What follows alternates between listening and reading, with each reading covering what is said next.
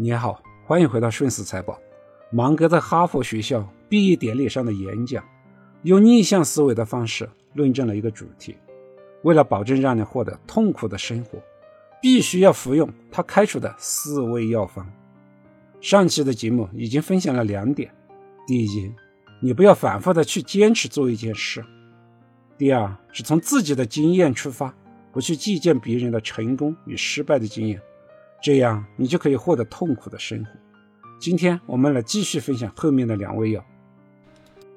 第三味药是：当你们在人生的战场上遭遇第一、第二或者第三次严重的失败时，就请意志消沉，从此就一蹶不振吧。这里面包含了两层意思：一层就是人的这一生必定会遇到很多的挫折，不会一帆风顺。第二层意思是，遇到挫折，不要让自己深陷到痛苦的泥潭当中，要学会自我激励，振作精神，继续努力。在挫折面前，个人的心态决定了你是痛苦还是快乐。就像在二零二零年的三月，股神巴菲特活了八十九岁，一个月之内就见到了美股的四次熔断。除非你是在市场上转一把就走。永远不进入资本市场，否则肯定会经历若干个熊市，而且每次都会把投资者摧残到崩溃。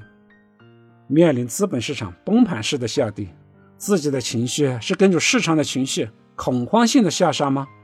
那保证你会痛苦。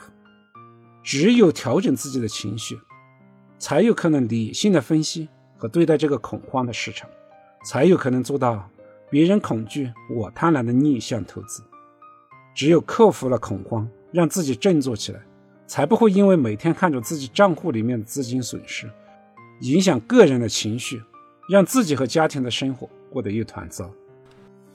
特别是像今年这样的大 A 股，多次跌破三千点，市场的情绪全部都是悲观的，都在怪国际环境不好，经济不好，消费不振，房地产市场不好。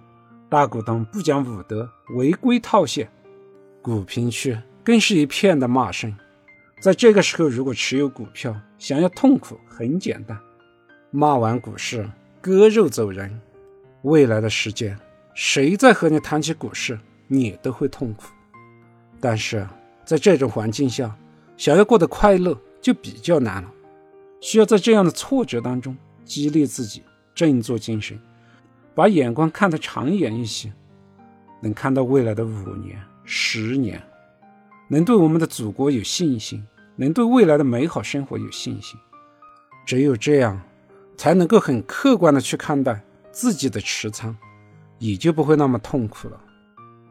人生都会遇到挫折，在挫折面前需要积极乐观。道理很简单，小学生都知道，但是做起来却很难。这也就是逆向投资的难点。芒格之所以能够做得到逆向投资，是因为他的思维就是反着的。逆向思维已经深深地刻到了他的骨髓里。他用逆向思维的方式来进行演讲，也是信手拈来。感谢你的聆听，希望在三千点被套的投资者能够通过我的分享，给予你坚持的力量，能够很快地调整好自己的心态。把生活过得好一点，坚持等待黎明的到来。顺势财宝，下期再见。